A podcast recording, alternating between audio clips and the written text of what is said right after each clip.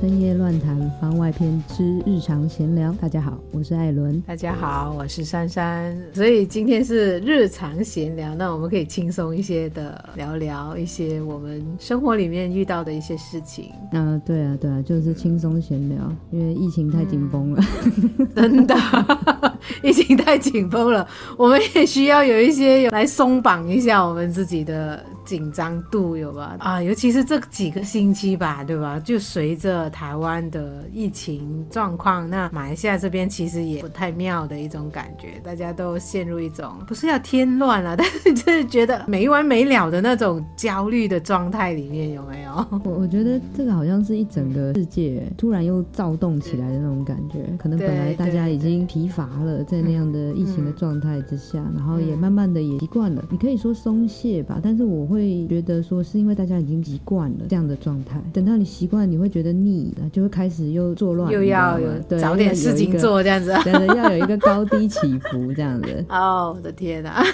所以人就是人生就很喜欢演这种戏码，有没有高低起伏的戏码？你一直都平平淡淡的，好像人就会觉得无聊了，没事烦了这样。但我不是说，不是说完全不是的，对对，我因为有人会。丢我们臭鸡蛋哦！对对对，我完我只希望说 啊，可以高低起伏没有问题，但是可以往好的方向发展嘛，你知道吗？就是起码说大家疫情 回稳，然后慢慢的确诊数下降，然后大家可以很兴奋，又开始重回以前的社交生活啊，重回以前的这种上班的生活。我可以呼吁一下全人类嘛，大家可以，大家不要再觉得没事就要搞事了，好不好？这样子可以说搞好的事情不要。不要想着要演悲剧，大家都去搞一些平安的事情，有没有？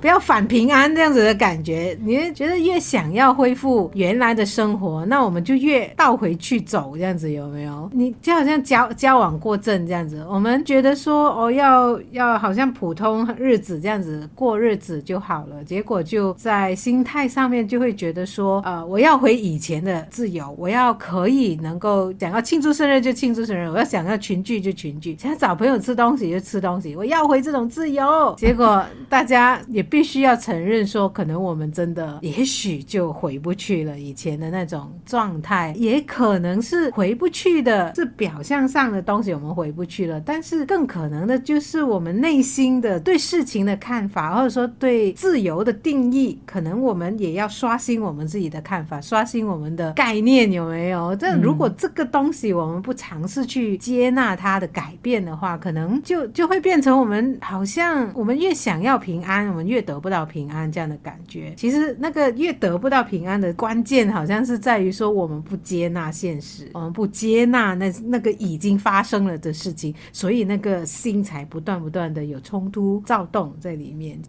闲、嗯、聊了哦，嗯嗯、是是。那我觉得你讲的蛮有道理的啦。嗯、也许如果一个比较广大的眼眼光来看的话，可能之前这个整个人类。已经发展到一个一个有点瓶颈的状态，对。然后现在因为这个疫情，所以逼着大家不得不去转变自己生活的形态。也许在套句新时代讲的话，这是一个全体人类的转化。的确，如果我们放下说哦，想要回去以前那个状态的这个心态的话，那就接纳眼前这个状态，然后再去想想，为了这个眼前的状态，我们可以怎么样去改变我们的生活。也许这个做法会是比较实际，而且其实大家会比较好过一点的。如果一直紧抓着过去不放，啊、那个的确是一种痛苦的来源啦。嗯，你讲的很有道理，我们应该去接纳现状，不然我们内心很多冲突啊，很多冲突，或者说很多不甘心。你就想象看，就好像小孩子，有时候我们会看到小孩子，他明明他很想要玩那个东西，然后然后妈妈就说要去睡觉了，不可以再玩了，但是他就真的很想再玩，但是他必须要接受说时间到了，我 我必须要上床睡觉了，有没有？嗯嗯、所以这个。例子有点简单啦，它就是只是一个生活作息的东西。嗯、但是想起来，我们就好像小小朋友般的任性，有没有？一直觉得我想要抓住一些旧有的东西，然后眷恋着过去的一些事情。当然，整个的疫情的确是让人家担心。当然，也有人在这段期间会面临一些生离死别的一些状况哦。先不要讲这一块东西，然后那那好像我们平时在家，或者说我们过自己的日子的时候，如果我们一味的去埋怨，或者说一味的去处在于那种我明明可以这样子的，为什么现在不能了？你好像在自己找自己的碴，或者说你在怪完全世界，然后然后觉得别人剥夺了你的自由，这样子其实也只是徒增自己的内在冲突，徒增自己的烦恼而已。那你就好像一个小孩子这样，不愿意接受说妈妈叫你去上床睡觉，但是你还想再玩，有没有？当然小朋友小朋友当然也有内心的挣扎的，我也明白的。如果你问小朋友为什么你不要上床睡觉，可能他就会跟你讲说，如果他会讲话啦，他会把内在感受讲出来给你听的话，可能他就会觉得说，我正在创造这一个全世界最美的高楼，因为他正在玩着那个积木或者说 Lego，可是他有他的一个愿景，一个创作的欲望要去实现，但是不能了，时间到了，你要去上床睡觉了，不行就是不行了，所以你你你是那个小孩子的话，他要处理自己内在的那个创作欲望，不断不断的要去展现，不断的要去发现、发掘那个乐趣的那个心，被必要停止了，或者说他很享受在那个积木的那创作里面，他的 idea 一直源源不绝，但是他要停下来，他不能再去创造任何东西了，包括他的人生自由也不能了。妈妈一直要管他，一直要叫他去睡觉。如果小孩子讲话的话，他大概会跟你讲说：“我还要玩。”他只他他他会跟我们讲：“我还要玩。”但是如果小孩子会把内内在的状态形容出来的话，他会跟你讲：“我的愿望还没有实现，我的自由还没有达成，我要创造的一个最伟大的作品还没有成型，你怎么可以不给我这个机会呢？有没有？”所以我有点感觉，这我们是不是也是面临一个这样子的状况？就是我们有太多梦想，还有这么多计划，我们还有这么多觉得人生应该有的东西，突然间都没有，我们就会像个小孩子那样子，会要跺脚，会要生气，会要大哭，赖大人为什么不给我玩，甚至会去破坏别的。然后小朋友有时候他不会讲内心的状态，但是他就靠破坏别人的东西来表达内在的不满。我们有时候就会掉进这样子，如果不细心观察的话，我们就会掉入一个这样子的，自己也不知道自己发生了什么事情，这一个很困顿、很很低潮，或者说很施展不开来的那种困境里面，呃，内在一直跟外界的的状态跟内在的需求一一直是冲撞的，充满冲突的。当然更不用说，如果万一有些人可能曾经或者正在面临确诊了之后的那种无助，那种觉得哎，整个可能周围的那个资源系统或者社会资源不不足够的时候，那那个心情会更孤独的啦。我觉得，那那当然也就是另外一一回事，可以去聊的那个孤独感，那个不被社会所接受，或者说觉得没有被支援的这种心情也相当的深刻的。我才是啊，因为这个疫情的确是把大家都孤立起来。嗯，其实我在想说，到底这个代表着什么意思呢？对啊，那我们之前也谈过嘛，这其实就是让我们每个人往心内走，不得不，真的是不得不往心内走的这种状态。你要怎么样子去跟自己相处？真正的跟自己相处，你在心灵里面跟自己陪伴，好好的听听自己心里面真正的想法跟感受。这个是以前你一直不停的往外追寻的那个状态之下，你是完全做不到的，你也不会想要去做这件事情。那现在的状况真的是逼着你不得不这样。在之前可能会去找很多外在的刺激哦，来让自己觉得快乐，嗯，让自己觉得不孤独、不寂寞，然后借由这些外在的东西，或者是说靠酒精啊，然后靠呃 party 啊，短暂的一个欢愉啊，可以让我们暂时拿开我们的注意力啊，对，去探究我们自己生命本质的这个部分。我们一直不愿意去，不敢啦。我觉得我自己的经验是，我不敢去面对这个生命本质啊。虽然嘴嘴巴上总是一直讲说啊，我要认识自己啊，我要走向完整，但是实际上是完全不敢去碰触到这一个部分的，因为绝对是会看到很多自己不愿意承认的地方，不想要面对跟处理的部分。那的确现在就是走到一个好像你不得不去做一个断舍离。这个断舍离除了外在的打扫啊、丢东西、整理的以外呢，最重要的还是说在跟你的过去的一些堆积久了的这些心理的垃圾，你做一个统整，做一个整理，会发现除了人际关系以外，你的内心其实堆积了很多不需要的记忆，例如很多的愧疚，嗯，可以讲不堪，或者是很多自己瞧不起自己的一些事件都可以发现哦啊，原来自己眼中的自己是有这么多。多很糟糕的地方。但是怎么样断舍离呢？就是你好好的拍拍这个上面的灰尘，然后说啊，谢谢 谢谢你们，嗯。啊，我我知道这些经历不是白费的，你们也可以离开了，你的功用已经结束了，这样我再也不会因为你们而感觉到愧疚，感觉到这个绑手绑脚，然后重新的去认识自己，真正的自己，然后就是接纳，对，接纳跟包容，其实这样子就可以放下这种内心的乐色。我相信，可能这段期间断舍离跟认识自己是前所未有的被提起过。过往可能大家就会觉得，哦，那个是很心灵的东西啊，可能跟我无关。认识自己吗？我还不够认识自己吗？也跟我无关，有没有？但是经过这一次这样子的一个疫情，千年一遇的这个疫情，突然间前所未有的，大家都提起了断舍离啊，大扫除啊，往自己内心走去，多认识自己。就好像我在家，比如说有个杂物房，然后我家可能有一些裂痕呐、啊，或者是漏水、墙壁渗水的情况。那今天是闲聊，就讲讲我家常的东西。可能刚开始我们封城的时候，我记得去年三月封城，啊，你在家里很焦虑，根本就会觉得说断舍离，就就所谓的大扫除啊，还是什么，连想都不会去想的，你懂吗？虽然很多人这样子讲啦，很多人在网上讲啊，你可以趁机会把屋子整修啊什么之类，但是对我来讲，那一个开始的时候，根本你还是很希望自己跟外界有联系的，你会去拼命的让自己觉得好像跟往日一样，没有发没有差别，内在是很焦虑或者说很冲突，会觉得说怎么办？怎么办？怎么办？但是慢慢慢慢日子久了之后，可能也真的是你习惯了这样的步伐，因为你一下子从一个很奔波的人，然后来到了，哎，你真的所有的时间你都要停下来，你就是只有自己而已。所以那个感觉就是，你从之前不舍得，或者说就算你你已经隔离在家了，封城了，你必须要留在自己的屋子了，你的脑袋其实还是在跟外界尝试做连接，尝试做联系。然后你会回想回，如果是没事的话，我现在应该在哪里旅行了咯？我现在应该要怎么？我现在应该就你脑里面还在建构这的世界，是希望能够恢复像以前那样子。然后更不用说你你要去打扫除，或者说要去整修你那些遗留很久的那些老问题或者子的问题，这个当然就是外显出来的这个世界。但是如果你说内在的话，我觉得可能我们也会经历过一个这样子的一种不甘心啊，或者说内在的一种这样子的，我就是不要断舍离啊，这个是我来的。那现在我没有办法在外面的社会、外面的世界保有那个我，就做那个我最习惯的我，是很难很难的事情来的。尤其是我啦，你知道我多么的希望被认同，有没有？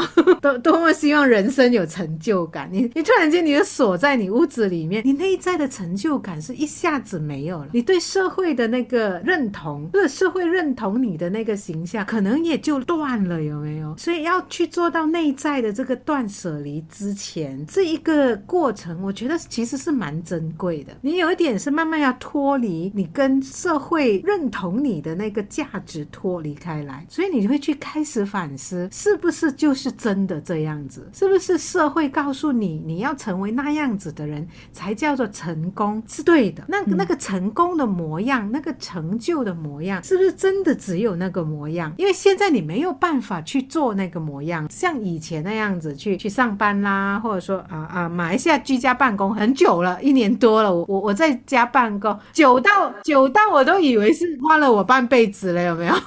所以你你的成就感，你的社社会价值、地位感，已经跟以前不一样了。那个从以前的那个膜啊脱离出来，那那是一个有切肤之痛、剥皮的那种感觉。那如果来到今年一年多之后，如果你成功从那个膜脱离出来，真的要恭喜你自己。但是我觉得那个过程是很难的。我的例子就是，其实我好像跟着我的屋子有一个同步的感觉，有没有？我就很软烂的在家。就什么都不碰，你不要跟我讲要去做大扫除，因为种花种草？不要，因为我就是觉得我的人生不应该只是在家做家务、煮三餐跟种花种草的。我人生不应该是这样的，就是外在的世界的那种不甘心，按内在就面临的那种剥皮的那种感觉，从那个膜那边剥皮出来的，你就经历过一种这样很颓颓废的，我觉得大概用了半年时间呢，我 啊，但是渐渐的健康就出现问题啦，赘肉越长越多哟，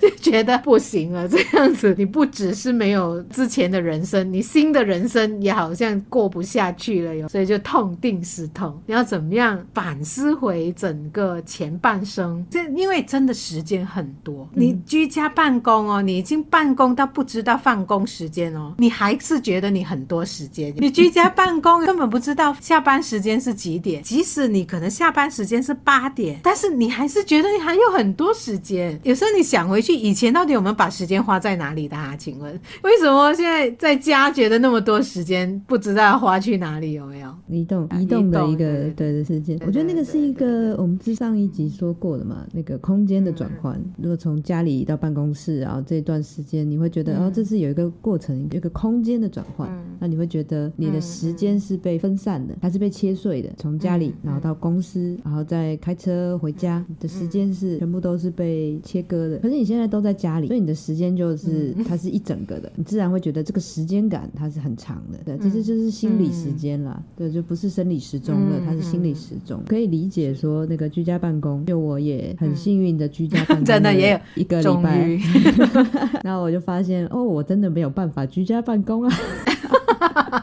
佩服难呢，我好享受哦。呃，佩服你们。呃，其其中一个当然是我们那个房间的空间不太适合居家办公了，然后这是一个很大的原因，然后不方便做事。还有一个主要的原因就是我发现我完全切断了一个社交的一个状态，每天跟这就是跟活人讲话大概不到十句吧。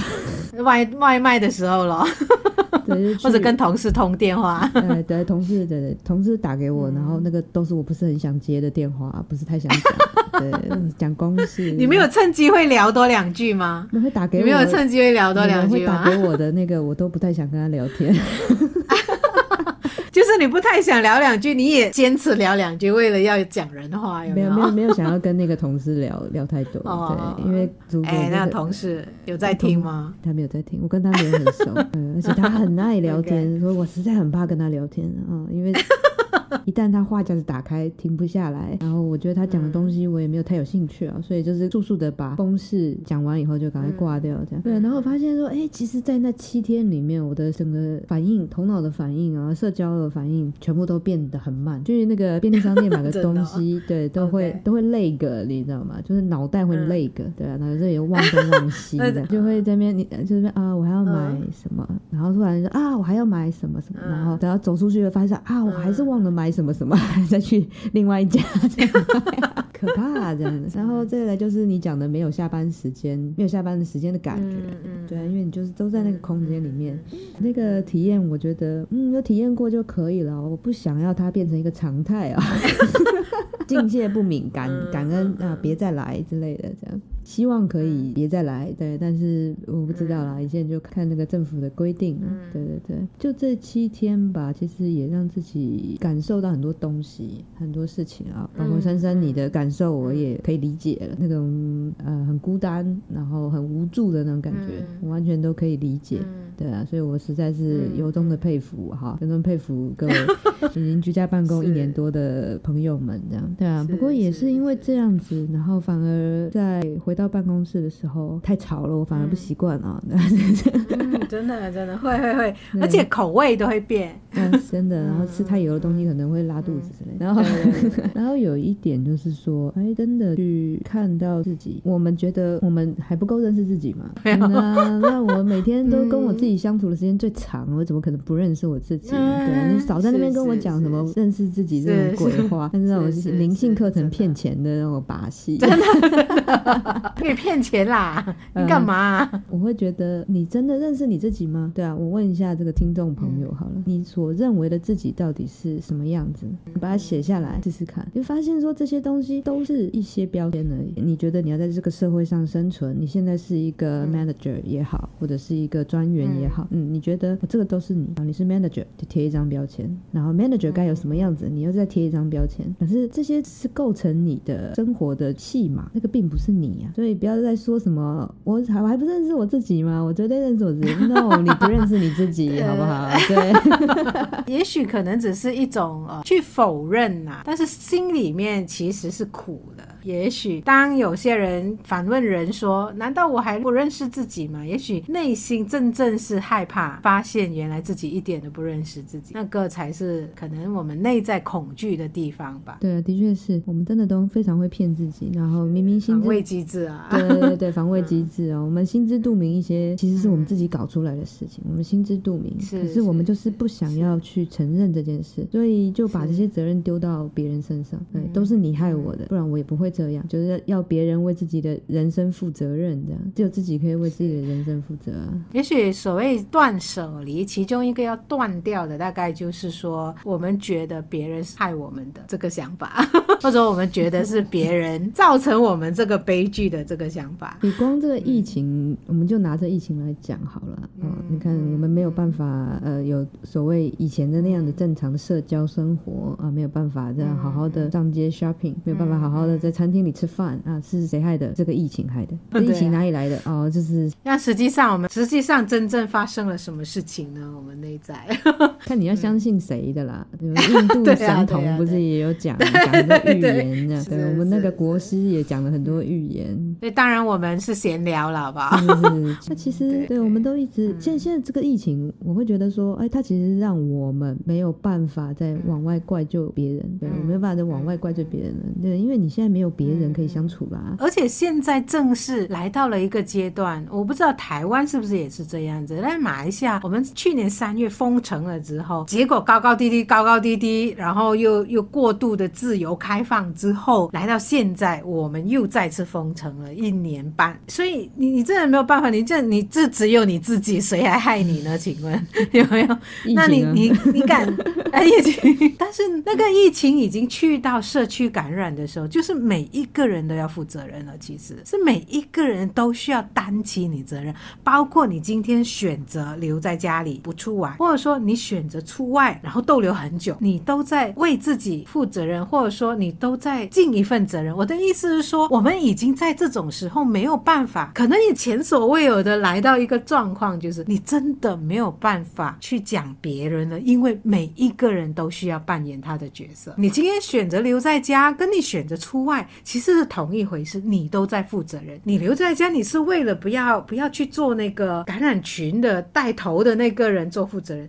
这样，那个要选择出去的人，他就要负责说，万一他有事情的话，你家人可能因为你而怎样，你变成了一个感染群的头出来的时候，那你自己要去负责内在的那种不平安啊、内疚啊，还是说你的那种备受谴责啊等等这样子的那种状况。所以每一个人做的每一个。决定都是要自己负责任的，你不觉得现在是这样子吗？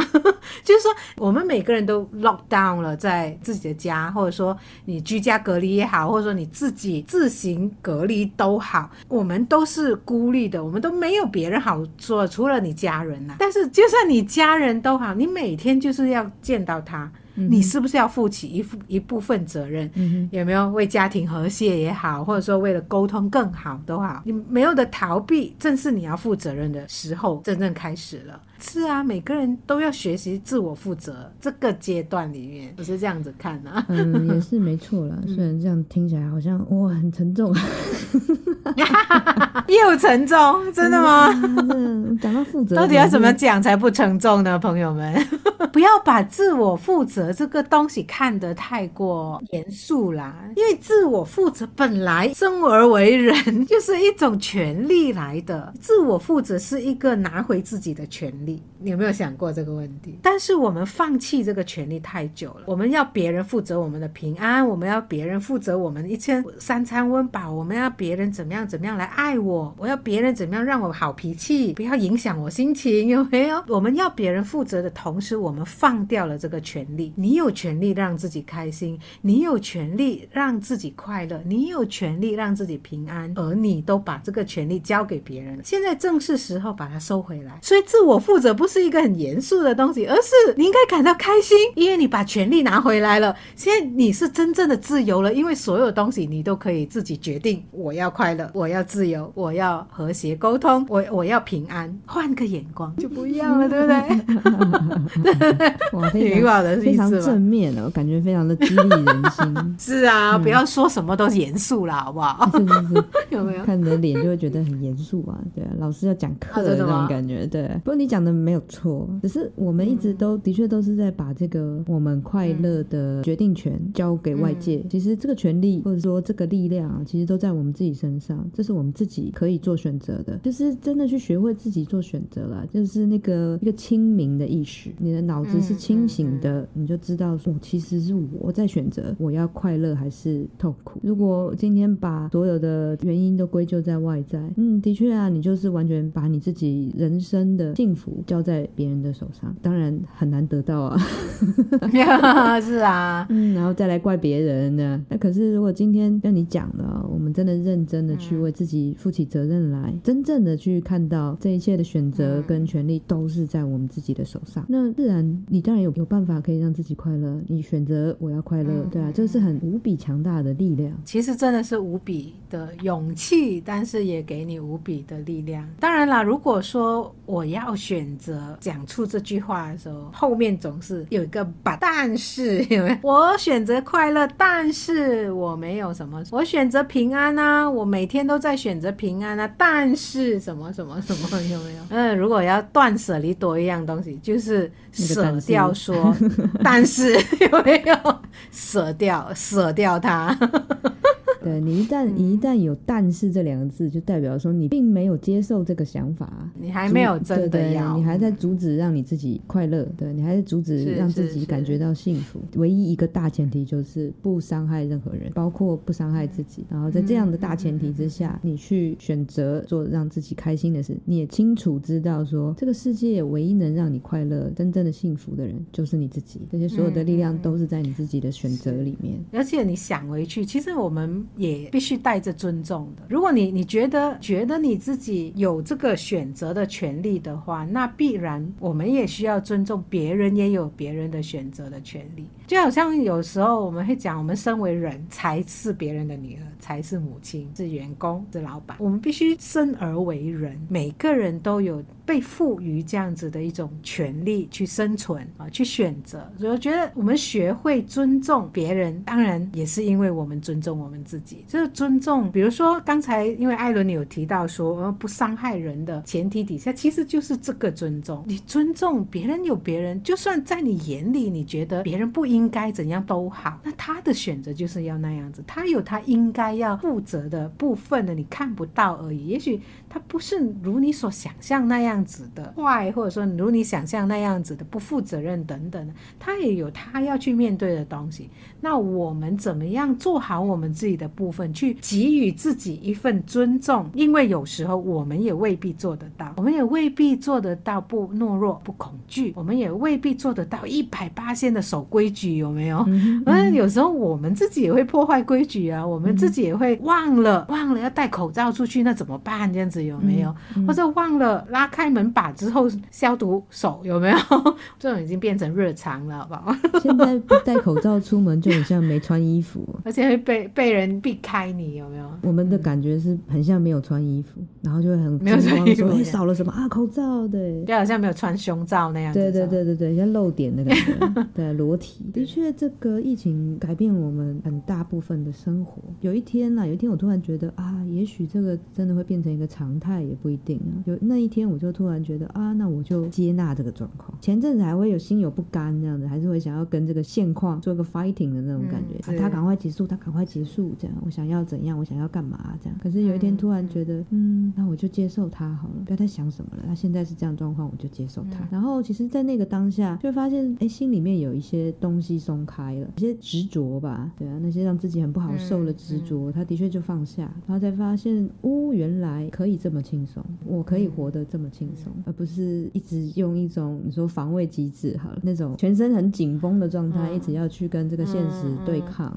然后一直要让它去控制它，让它变好啊，我们所谓的变好。可、嗯、是当一旦就是去接受这个现实，嗯、然后去适应我该怎么样在这样的现实当中生活，有有没有发现接纳了，反而东西都变好了？东西没有变好，但是状态是自己的状态是变好，因为不会是一个很僵硬的感觉在看待这一切的事情，嗯嗯、然后也不急了，嗯、就是你就是那种一直很紧逼的那种状态，他就放松了。你回到眼前，然后真正的活在当下，嗯、你就看着说，哎，现在状况是这样。那么我就这样生活。其实很多东西它就会变得不是那么虚幻，它其实是比较踏实，心里面的感觉是比较踏实，然后也的确没有这么的心慌。那个慌真的是会越变越大，它就会变成一个猛兽，有没有？它随时会吞掉我们那个慌。那慌真的是一个，如果我们不懂得跟这个这个东西共处，那讲起共处也是挺难的啦。但是我知道很难，好不好？嗯，我知道。但是除了这个字眼，也没有别的字眼好说。好用了，但是它真的就是这么一回事。你看着你自己很慌，你看着事情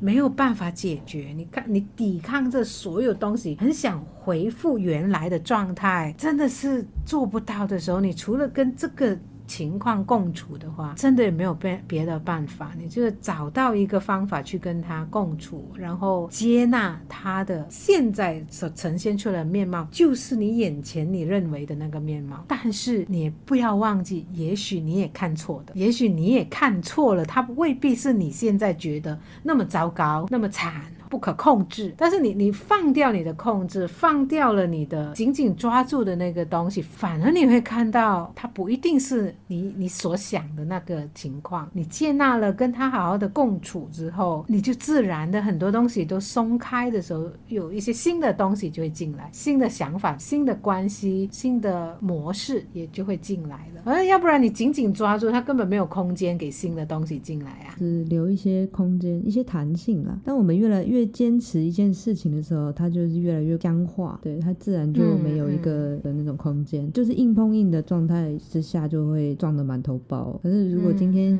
我们放软，然后去接受它完全真实的样貌，呈现的是怎么样，那我们就接受它，而不去批判，不去贴帮他贴标签，不去抗拒，这个其实是对我们自己有帮助的。当然，这个接受不是那种消极的接受啦，是比较积极面的一些接受。那个人消极哈，你讲讲讲咯，讲咯，讲咯，你讲怎样就怎样咯，有没有？就这样。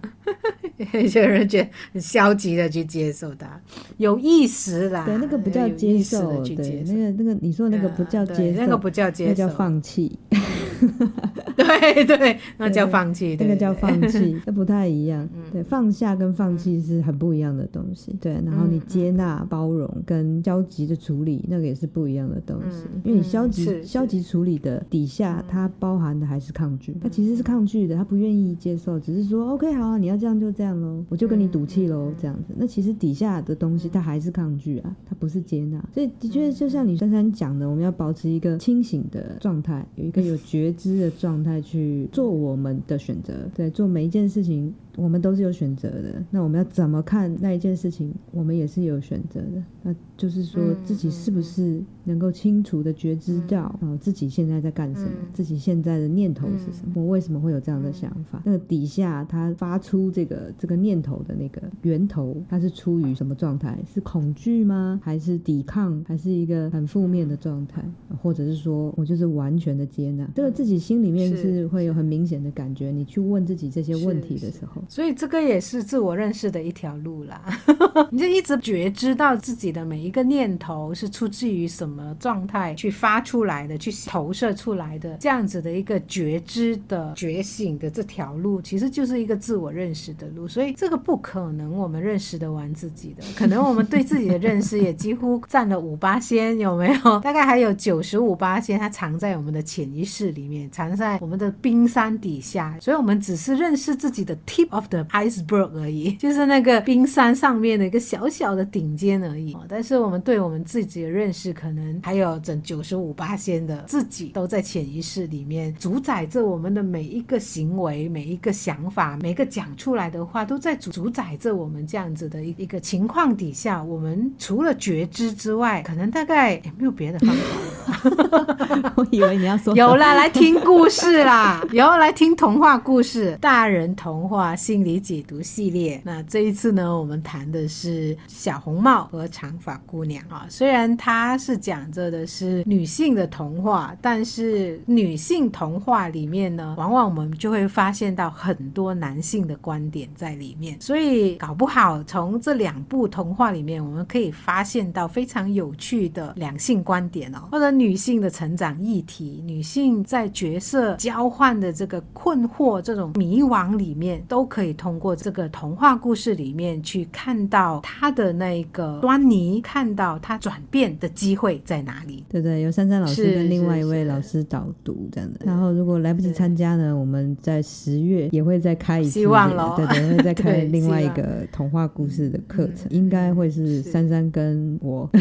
对，应该就是我们两个了，应该是我们两个。所以，我们其实坊间有很多的书，很多的各种各样的课程，去让我们做这件事情，就是认识自己、了解自己。而认识自己跟了解自己这件事情呢，是不能跟世界脱离的。我越来越觉得，所以说你可能你要认识自己，可能同时你要认识自己的文化，或者说哦，从这样子的观点里面看到，哦，原来我们跟整个集体意识是脱离不了关系的。我们甚至跟宇宙的一个运作可能也脱不了关系的，所以他会认识自己的这条路会越来越有趣，越来越有个味道，有没有？它它是一层一层下去，它不会是我们的人生不会是只有线性的发展而已的。就是说我今年三十岁、四十岁有了中年危机，然后就到了五十岁就知天命，到了六十岁就耳顺之年。即使有这样子一个阶段性都好，可能它只是一个代表了整体人。类的一个发展，就是我们外在这个自我的这个发展，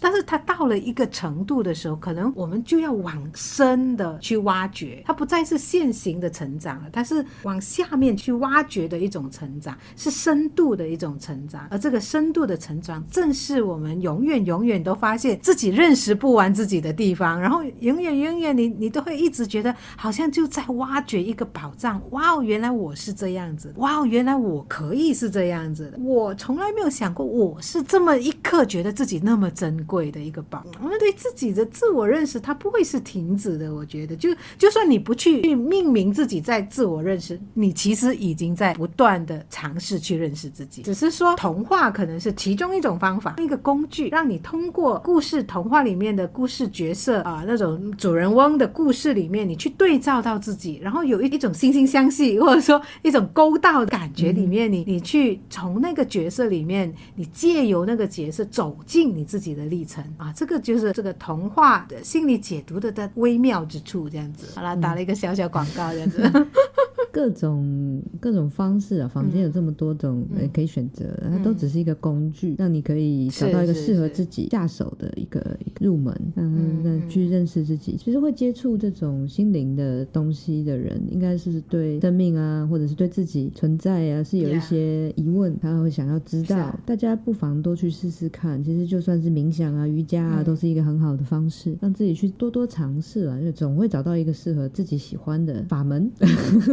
我觉得包括你，你可能到了四五十岁，你去跳芭蕾舞，你去跳那种当代舞，因为也许你通过那个肢体的这种这样子的，即使你你突破你你现在身体已经老化了，或者说比较骨头硬了，有没有？但是你去做一个你前半生没有机会做，但是你现在很想去做，你就去试，可能你那个突破可以带来自己非常大的一个突破性的发现哦。因为要学芭蕾舞。但是马来西亚，马来西亚没有人要教。哦，我以为你 有吗？有有人要教的，赶快来去脸书 PM 我，教你芭蕾舞。我有教，对，教芭蕾舞，成人芭蕾舞。不过我倒是建议说，可以去学学看太极导引，它是算太极拳的入门呐、啊。它那个也是蛮不错的一个伸展啊，或沉淀，其实也有帮助冥想的这个呃练你的气呀什么的，蛮适合蛮大部分的人。不管你学瑜伽啊、芭蕾啊、学太极啊，那个其实都要你都要练习你的那个专注力跟你的定性，对吧？如果今天就是个急性子的话，真的去学那个也是很辛苦，你知道。锻炼喽，要锻炼喽。我们其实可以有很多兴趣，其实有没有发现，这个也是自我认识的一个部分呢？嗯、就是你看你自己会不会去锻炼自己，这个就是在彼得潘的故事里面有讲到，因为在彼得潘不愿意走入关系，不愿意进入那个亲密关系，因为对他来讲现实太残酷了，他就扼杀掉他的生命，这样子有没有？因为走入现实就是扼杀生命，但是恰恰就是因为他不愿意锻炼，因为你要在在现实里面进行一样东西，长时间的进行一样东西，你需要锻炼的，就要锻炼你自己的气，你需要锻炼你那个 routine，锻炼自己的耐心去进行同一样东西，每天每天。所以这个锻炼也是一个能够让自己稳定，然后又可以对自己有多加认识的一个重要的一个部分来的。我觉得稳定是一个条件，它是一个你要去认识自己的先决条件。就是如果我们一直都很紧张，然后一直都很沉不住气，你是没有办法往自己的内心去探索的，因为你会一直往外去找很多东西可以吸引你注意力，因为你就是没有办法静下心来跟你自己相处嘛。所以稳定这个是一个认识自己的先决条件了，我会觉得是这个样。对，我们要从永恒少年变成智慧老人，是 是锻炼，靠锻炼的，是是你要靠锻炼，真的。所以为什么太一讲起太极，大家觉得是老人家的运动？因为大概只有老人家才有这种定力去把这个东西锻炼。不是老人家，我的意思是比较成熟的年纪，有没有？很多年轻人在学啊，太极导引，呃，也有些在学太极、学功夫的啦，对啊。太极它本身是一个那个哲理的一个运动，你必须要心意神全部都要集中在这个每一个动作上，然后全身从头顶到脚尖，对，它是非常需要专注力的一个运动。当然不是那么容易学，嗯，但是如果愿意学就好了。我觉得 所有的事情都是你愿不愿意，一旦你愿意了都没有问题。对啊，那重点是愿不愿意啊？那个这个心念有了，他他就会帮你找到一条路。那还是你觉得有一条路可以开展开来这样子？对，你真的诚心诚意的去发一个愿啊，就会所有的助缘就都会跑过来帮你。是是有人讲说，真心想做一件事，全宇宙都会来帮你嘛？哎，这个真的深信不疑。对对对，但是全宇宙的小我也会来妨碍你。对，拉着你不给你去，有没有？对，拉着你。所以 你那个愿心下了，然后你那个坚持的那个意念，要清清楚楚的把它记在心里，这个也是很重要的一个坚持。好啦，今天的日常闲聊非常的好玩，因为可以不用跟主题，那我们就闲聊。不如我们以后都闲聊就好了。我们看这集反应好不好啊？对啊，如果反应好的话，以后都做闲聊了，不要主题。对，然后再邀请人家来听我们闲聊。嗯，对对对，参与我们一起闲聊。好，这不错啊，互动一下。好了，时间也差不多了，欢迎大家跟我们一起踏上深夜的火车，直达心灵。我们下星期再见喽，拜拜，拜拜。